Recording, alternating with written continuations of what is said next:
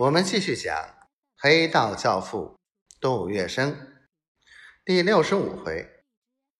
顾大局，相忍为国，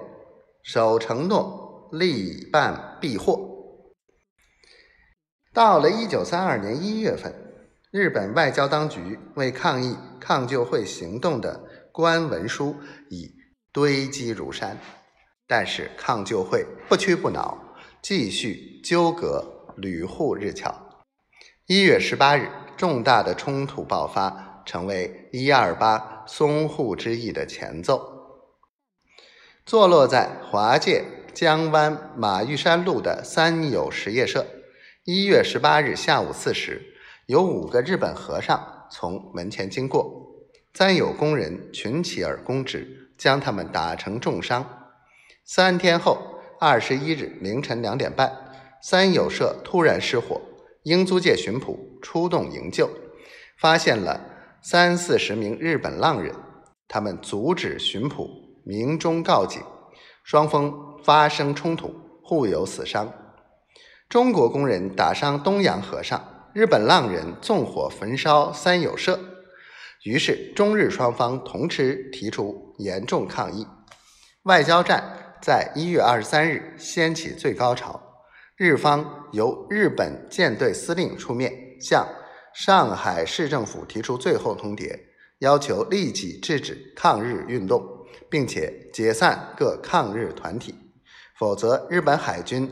即将开始自由行动。上海市长吴铁城于一月七日就任新职，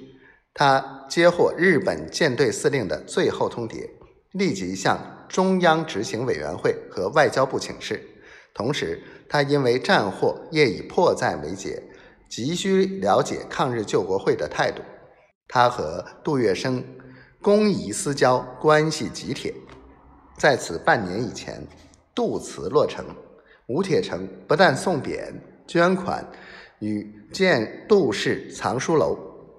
而且他更亲临之际道贺。所以，他在一月二十八日上午，在与日本驻沪总领事村井做最后谈判之前，在他法租界海格路望庐私宅打了一个电话给杜月笙，告诉他说，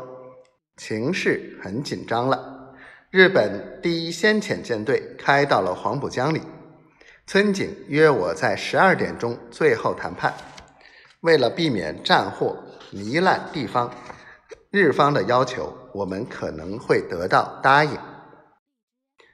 杜月笙在电话中问：“师长的意思是答应制止抗日运动，解散抗日团体？”是的。